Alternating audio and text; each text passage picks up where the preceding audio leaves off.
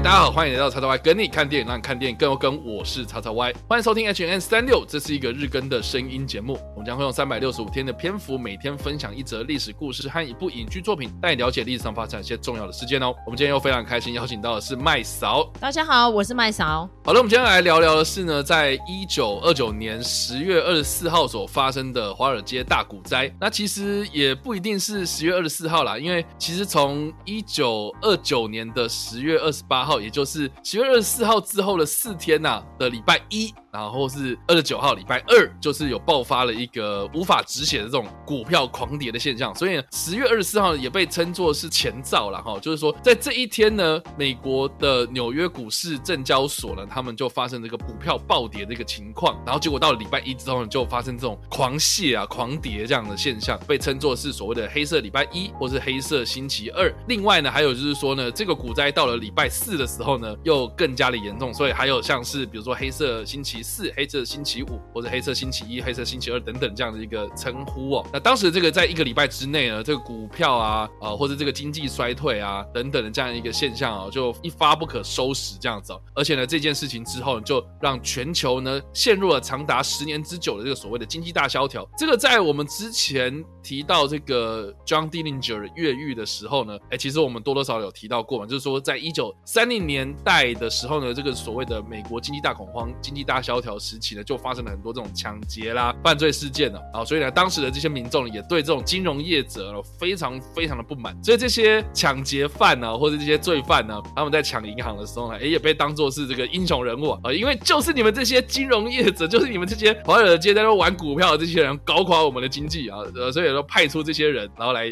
惩罚你们这样，所以这个也是对当时全球一九三零年代哦非常非常重要的一件事情哦，所以从一九二九年的年底哦，十月二十四号这一天呢，就发生了这件事情，这样影响层面非常非常的广啊。我自己个人呢，哈，虽然有在买一些零股啦，哈，就在玩玩这样子啊，可是我对股票的那个研究没有那么深入。我不知道麦嫂平常有没有在，比如说买股票啦、存股啦，哦或者在追踪这些股市啊，啊，或是你有没有对这个华尔街大股灾的发生的原因有做一些研究呢？其实个人。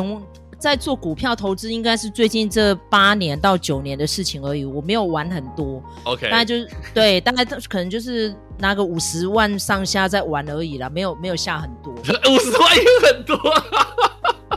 就是 哎，陆陆续续啦。但是因为我没有炒短线，所以很多都是持股蛮久的这样。然后最近因为 ETF 比较稳嘛，因为大家知道最近熊市啊，熊市跟牛市大家会分红啊，是是是。那个对对，然后就熊市，所以就变成说我可能只有买这种一篮子股票这样。但是我觉得，对于当年为什么股灾会到这么惨烈吼，应该可以、嗯、呃原因就是讲一次大战那个时候，因为主要战场在欧洲，然后其实欧洲的后援就是美国，那因为美国都是到最后才参战的，挂迪瓦布很厉害啦吼，所以那时候就变成生产了非常多的粮食，然后就是运到欧洲，因为欧洲需要重建嘛。那但是后来变得生产过剩，所以那时候很多人都开玩笑说那个密西西比河。啊，然后两大河，他说其实整个河面都是牛奶哦，生产到做牛奶到河里面这样子哦，啊，生产过剩啊，对对，就到河里面，就供过于求嘛。因以以前如果是供不应求的话，就是会涨嘛。那如果是供过于求，就是会跌这样子哦。对，那因为其实美国那个时候就是算是大粮仓，所以就变成搞到变成你看的连牛奶都到河里有多严重哦。嗯、但是那个时候其实见微知著啦。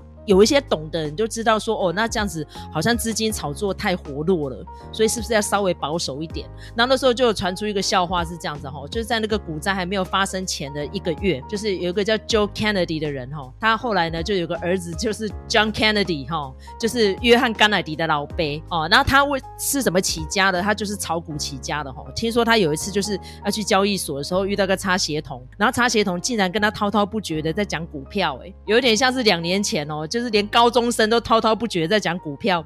那个时候其实你就要警觉，就是股市太热，所以这个 John Kennedy 就惊掉，就赶快把他手上持股通通都卖光光，所以他没有怎么被损失到。但是如果疯狂炒股的人在那个时候就应该要知道逮几杯多屌啊这样子哈，所以就是从最早的生产过剩，然后大家呢不停的变卖自己手上最有用的资产，然后来炒股，然后。狂印美钞，通货膨胀，那你说这事情会不会发生状况？果然、嗯、啊，在那时候其实股市交易呢，没有像现在哦，全部都电子化的，都是瞬息瞬变。他们那个时候都还是用电报了，纸张飞来飞去这样子吼，所以就变成讯息的落差，就很多人呢，基本上就承受不住那样的压力哦，就变成可能到时候一些估价也出了状况啊，然后再加上就是在这个炒作股票的人呢，没有拿出适当的担保金啊，然后变成信用破产，然后很多银行呢也收不回他们的贷款，所以陆陆续续的这样子股牌效应这样子连环倒，最后就是爆发了刚刚 XY 讲的这个股灾事件哦。听说那个时候就很像下水饺一样，很多银行家都跑去大楼顶端跳下来哦，就在路上都可以捞尸体哦，是这么严重。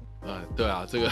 大家如果有听过一些。传奇故事啊，就是说，哎，早上明明就是在外面喝咖啡嘛，然后就，哎，这个下午看到的是，哎，这个满地怎么那么多从上面跳下来的人？这样，对，那所以其实你知道，纽约那边有很多高楼大厦嘛，哎，所以这个又这件事情又更加严重，这样，所以，哎，这个，呃，我觉得有很多这种传奇故事，大家可以去搜寻，这样。所以简单来说啊，就是说。这个股灾呢，就被视为是这个二十世纪初一个非常大规模的金融危机嘛。那也是因为刚刚麦草稍微有跟我们提到过，就是在一九二零年代兴起的这种股票投机风气哦，然后金融业快速发展这样的一个状态，这个假象哦，在一瞬间哦，像是泡沫一样，就是瞬间蒸发，所以就让很多的这种消费者受到很大的打击。这样，所以呢，哎，这个也是造成了这样十年的灾难呐。那我觉得这个也是蛮有趣，就是说呢，这件事情也凸显的就是。资本主义啊，或者这种自由市场的一个缺陷啊，就是说经不起这样一个小小的动荡啊，或是说，哎，这个大家都在接这个手榴弹一样嘛，这接这个定时炸弹这样，接到谁手上爆炸，哎，照样就是你。啊，其他人可能就是啊，我就是该卖的就卖啊，我就是有点在投机这件事情嘛，啊，所以哎，他竟然可以躲过，哇塞，那这个就没有什么道德可言嘛，啊所以呢，这也让后来兴起的这个。共产主义啦，或是德国当时兴起的这个纳粹主义啊，或是意大利当时掀起的这个法西斯主义啊，等等这样子的一个比较有别于过去资本主义金钱至上的这样的一个经济理念呢、啊，然后来催生出这样的第二次世界大战爆发了。所以呢，这个其实也是扣紧了我们之前有提到过这个战间期，然后全球陷入了一个非常诡异的一个气氛啊，就是说。我们到底信仰的那个理念，或是我们好不容易建立起来的、重建的这样的一个世界秩序，一稍微不注意啊，哇塞，马上就这样子崩盘，哇，那到底什么东西才靠得住？这个就是当时我觉得蛮多人在讨论一件事情，这样。发生完那个事件之后，后来华尔街有建立了非常多的机制，好杜绝以后这种事情再度发生。哦，有一个最重要的机制叫熔断机制啦。嗯哼，哦，circuit breaker，就是如果下跌太快的话，就直接暂停交易了这样子。所以其实这个事件你还可以看一下那个《华尔街》那部电影，它其实里面就有讲到这件事情。好，就麦克道格拉斯那个角色，他就是专门在炒作的，到最后就搞到熔断机制来不及起来，然后他自己就挂掉了这样子。嘿，然后我不知道那时候。应该差外还没有出生吧？那个曾经有一个港剧非常的红，叫《大时代》哦，当年那个 哈郑少秋跟刘青云，哦，丁蟹，哦，对不对？哈，所以那个香港股市 哦，经常会讲那个丁蟹现象就是这样，就是炒作股票，炒作到最后，全家人全部都从楼上跳下去了哈。然后丁蟹这个家伙也算带种哈，就是郑少秋他演反派哦，因为他以前都是演楚留香啊，演那个少校啊，帅帅哥啊，但是他难得演一个很大的变态。ขอ他最后是要死的时候，把家里所有的小孩子全部都丢下去，然后自己再跳楼这样子，哦，真是大快人心哦！所以后来就有非常多这种禁止那种算是冲洗机制的，就是呃太快速的上下摆动那样的机制，所以他就会暂停交易。然后麦嫂那时候自己个人差点中招吼，就是曾经在今年的半年前，那时候在炒元宇宙有没有？哦，大家一直讲元宇宙的时候，是不是毛起来去买某某股票，宏达电，对不对？然后那时候麦嫂想。说，哎、欸，因为宏达电，我那时候是我绝对不会买的，因为大家知道这个手机已经到那么可怕的程度了。像什么，哎、uh -huh. 欸，元宇宙，那我是不是得去给他点一下？这样，后来发现看炒得太热了，禁止交易。好在我没买，如果买下去的话，叫宏达电那时候元宇宙议题刚起来，炒到七十八块哦。嗯，然后结果呢？你看我们今天录音的时候是礼拜六，前一天只有五十一块。我买下去，我是那好在哎、欸，你看像前阵子在炒那个什么东西呀、啊？那个啊、航海王，对啊，对，那买下去不是也是跌惨的？更不用讲台积电。呃、哦，我就我就是那一根韭菜。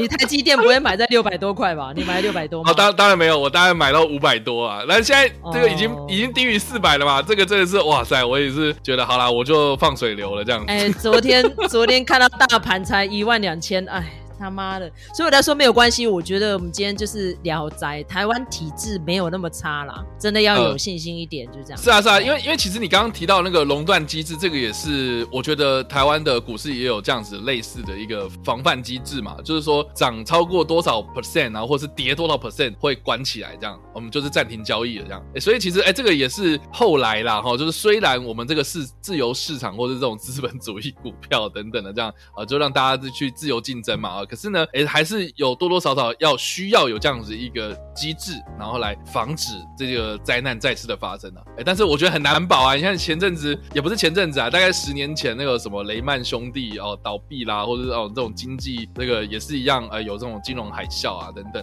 哦。那个其实我觉得呃很多事情呢，哈，我觉得还是扎扎实实啊，苦干实干，啊好好去哎这个做做生意啦啊。我觉得对，然后我觉得说这种。讲这部讲这个哈，就大家还要去补看一部电影，就是大卖空。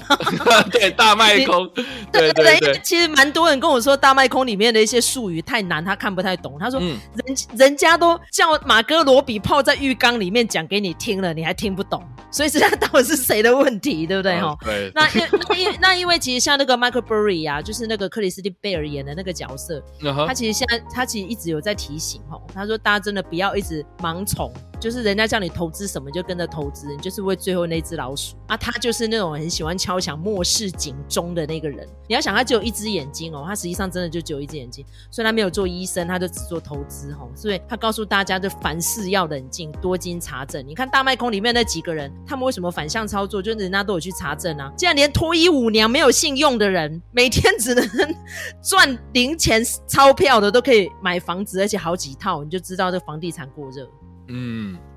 是啊。所以其实啊，我觉得这个大家如果真的要去，比如说买股票啦，或者做什么，我觉得大家都说玩股票玩股票，就我觉得是不太好的一件事情。就是说股票不是玩嘛，是投资啦哈。然后我觉得就是，哎，你有这样的一个资本，你想要去做一些投资，做一些买卖，哎，我觉得是件好事啦。可是如果你去玩呐，啊，会去用那种投机的心情哦，啊，去做这种金融交易啦，哈，我觉得这个其实不是一件很健康的事情。这样，但不管怎么样了哈，就是说有关于华尔街大股灾或是经济大恐慌的电其实蛮多的啊，但是呢，我觉得多半都是有关于这种惊悚类型啊，或是在呈现那个经济大萧条、那个民不聊生啊，哦、在大家那种黑色电影崛起的那种时代这样。呃，我们今天要提到的这部片呢，是在一九八五年上映的一部电影，叫做《开罗紫玫瑰》。它的导演是伍迪·艾伦。那伍迪·艾伦，我们之前比如说我们在《格力报新闻》啊，或者是 在一些其他的电影介绍的时候，我们就有发现说，哎，伍迪·艾伦他虽然是一个很有才华的导演，然后拍了很多这种很经典的喜剧电影，但是他的私生活，呃，哎，是蛮多人这个有争议的哈。但是我觉得在一九八五年的时候，他推出了这部片子，他就是以这个呃经济大萧条为背景的。故事，然后故事就是描述说，有一位被长期丈夫冷漠的，甚至是被家暴的这样的一个女人哦，西西亚开始说起啊，她就说她的丈夫呢，因为股灾的关系失业，然后长期呢就是在家里面，然后游手好闲，找不到工作，然后就处处风流啊，所以就开始呢，这个西西亚